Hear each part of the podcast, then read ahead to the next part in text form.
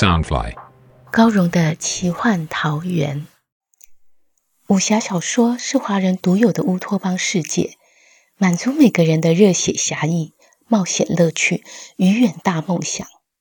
高荣的奇幻桃源是一个以高荣武侠小说连载，加上一点点创作解说的单元。周一到周四，每天晚上十点，陪你仗剑江湖，快意恩仇。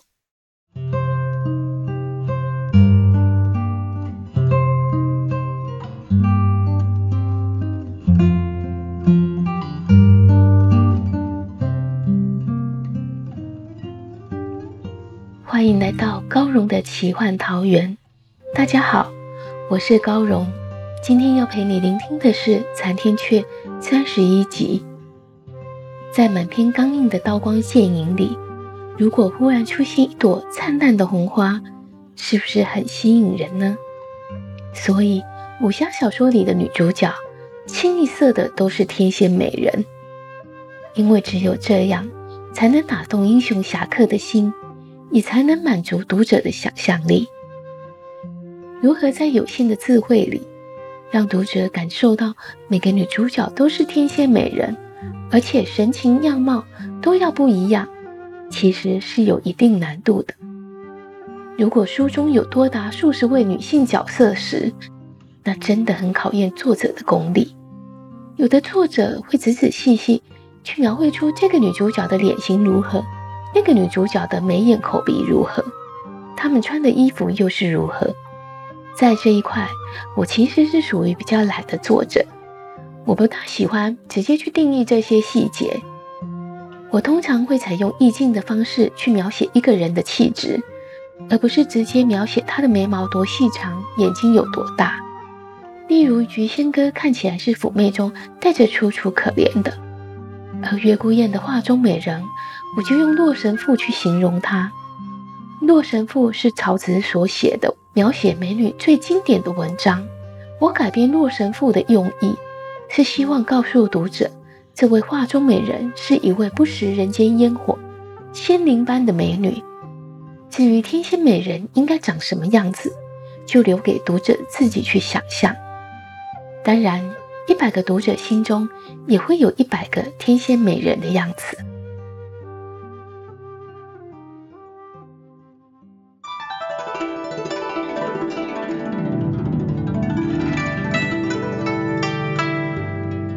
画儿缓缓打开画卷，风小刀和陆逍遥两人一时目瞪口呆，心中激动，脸上不由得泛了红光，半晌都说不出话来。只见画中女子身穿尼罗云裳，形貌柔情绰态，眼波流转，栩栩灵动，似正对他们轻颦浅笑。画旁题数行小字，笔致潇洒。就如兰亭香榭的题字一般，行婉婉兮若游龙乘云翔，行飘飘兮若流风之回去，拂皎皎兮若太阳升朝霞，容灼灼兮若浮渠出绿波，思仿佛兮若青云之蔽月，气方矮兮若微谷之幽兰，人渺渺兮若在雪之一方。风小刀心想：这诗文用来赞美画中女子，真是深得其味。只不知是作画者情深意精，还是真有如此佳人。陆逍遥心中暗叹：难怪小姑娘落花有意，流水却无情。笑道：“你公子怕是把心中仙子画了出来。世上怎能有这样的美人？”画儿摇头道。起初我不经意见到画像时，也这么想。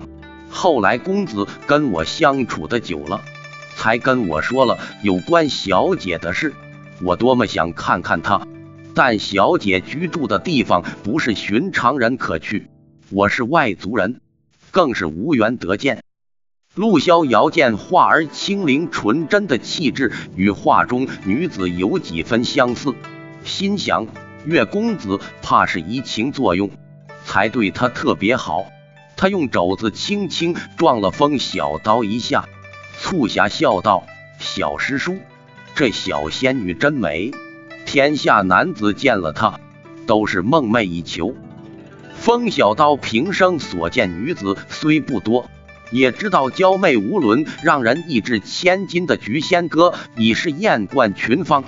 但画中女子不仅天姿秀容，那不食人间烟火的气质，更是无人能及。他想起灭魂的绝世风采，月孤雁的宁静飘逸，再到这仙灵佳人，但觉天下俊美人物都在兰亭相谢。不禁赞叹道：“原来岳大哥也是重情之人，也只有这样的女子才配得上他这般人物。”话儿听他称赞岳孤雁，欢喜道：“公子总说冷眼看世情，热血仇知己。若非如此，何来分别？他对外人冷淡，却最看重自己人。这回他心病复发，不就是念着叔父辈的旧情？”他虽在外奔波，仍时时挂念小姐，心中所盼就是有朝一日能与小姐一起隐居兰亭香榭。风小刀问道：“可兰亭香榭不是早在十年前就建好，而且是灭魂二公子的居所？”话儿道：“公子当时取名兰亭，是因为小姐喜爱兰花之故。”他一开始建的金碧辉煌，的确是二公子的居所。但明年公子将迎娶小姐，就命人打理成花团锦绣的模样，好作为新婚居所。公子多年心愿终于可以得偿了，他脸上泛起喜悦的微笑，就像是自己如愿以偿般。风小刀心想。岳大哥和画中仙子的确是令人羡慕的神仙美眷，可惜岳大哥身有怪病，实在是遗憾。我要尽力寻到药方，帮他解了这个怪病才是。三人之中，风小刀和画儿各怀心事，只有陆逍遥仍是高兴吃喝。天下没有比死里逃生这事更值得庆祝了。想到明日依旧鲜衣怒马仗剑江湖，他心情便十分畅快。只是人生不如意事十有八九，一品轩只剩一间房，自然得让给月孤雁主仆。风小刀和陆逍遥借了马就歇息，这让一向爱干净的陆逍遥十分无奈。风小刀问道：“瑶儿，当初我让你待在客栈。”你怎么一直跟在我身后？陆逍遥理直气壮道：“谁叫你不让我跟着？我只是好奇你要做什么，又怕你不回来。”风小刀自认若有人跟踪数日，就算是高手都难瞒过自己的耳目，更何况只是这个小毛头？问道：“那我为何没发现？”陆逍遥得意道：“嘿。”我吴邪门有追影术，只要在你身上施个天涯海角符，再用山海奇行图追踪，随时可掌握你的行踪。等知道你落脚何处，我再追上即可。风小刀一愣，不知何时被下了天涯海角符，想了想，问道：“你是把天涯海角符下在千日醉里？”陆逍遥点点头。老气横秋的道：“小师叔，你江湖经验太浅，这样很容易被人下毒了、下蛊了，自然还有下符。幸好有我这老江湖陪在你身边。”风小刀瞧他稚气的脸，却倚老卖老，不禁好笑，拱手道：“敢问少门主何时帮我解符？”陆逍遥哼道：“这可不行，要是你忽然丢下我。”我上哪儿找人？他想了想，又笑道：“你倒是提醒了我。一个月之后，天涯海角符的符力就会自动消失，须得重新再下。”他立刻从小背包里拿出纸笔，把下符的日期记下来。风小刀笑道：“那一个月后，我会提防再次中招。”陆逍遥小嘴一扁，哼道。我在你身边，不也帮了你吗？他又拿出一张黑符，手指快速在上面潦草写字，口中喃喃自语，然后用指尖捻了一点小烛火，将黑符稍微灰烬。风小刀好奇问道：“你又做什么？”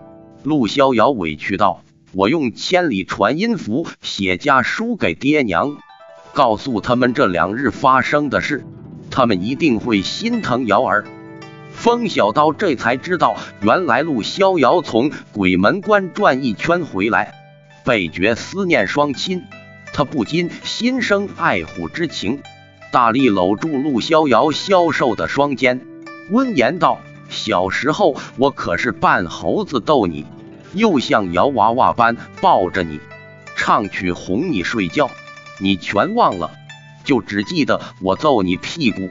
以后有什么不开心的？”就跟小师叔说，知道吗？陆逍遥身子微微一颤，愣愣望着他。风小刀笑道：“放心吧，在陆师兄未到前，我不会丢下你的。”陆逍遥双颊一下子火红起来，连耳根子都红透，低了头喃喃道：“原来你人这么好，这样很容易被人利用的。”他腼腆一笑。向外一个跳跃，离开风小刀的怀抱，双手比划出一个大大的符咒形号，朗声道：“不过不要紧，无邪少门主会照看着你，任何妖魔都休想逃过我的无所遁形符。”风小刀对他的心意很是感动，微笑道：“那我先谢谢你了。”却不知陆逍遥心中暗想。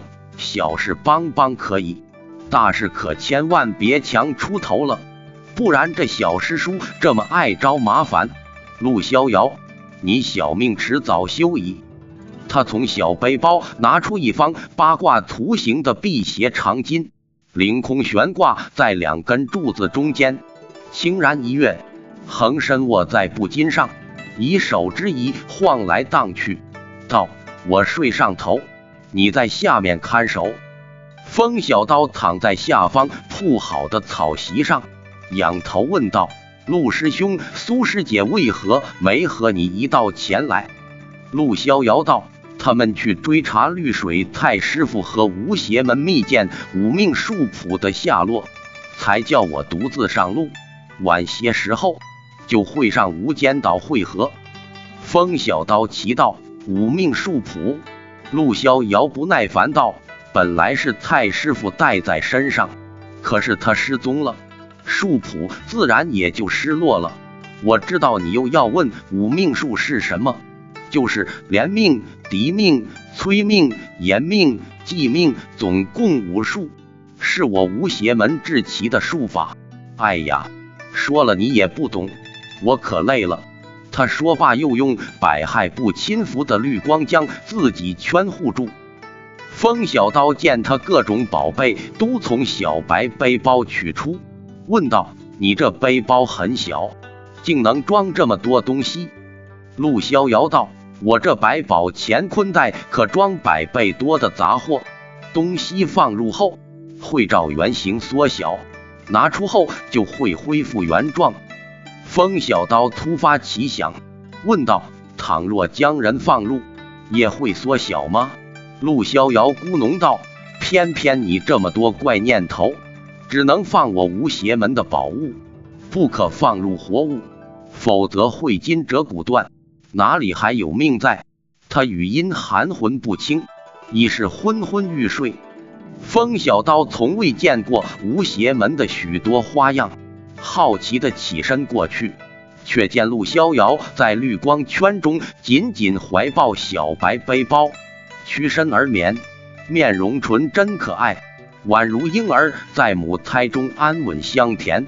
一瞬间竟已呼呼睡去，他不禁心生疼惜，想到瑶儿自小养尊处优，从未吃过半点苦，我不好好保护她。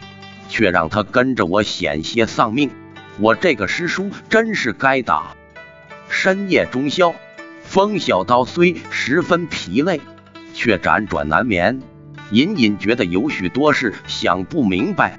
他不知杀父仇人是否已经命丧浮沉海，帮助邪魂的黑衣女子又是谁？杀小蝴蝶的凶手真是九狐儿吗？想到狐王虽然行踪飘忽，难以打探，但应可在除魔大会相遇，才觉得此事稍有眉目。他心思烦躁，干脆起身休息，上善清心咒，练了半个时辰，果然沉静下来。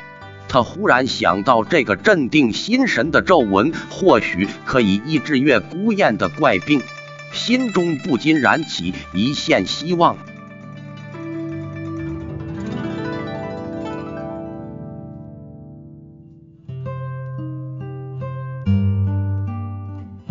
一场浮沉海大战，令风小刀失去杀父仇人的线索，帮助邪魂大军的黑衣女子杀小蝴蝶的凶手。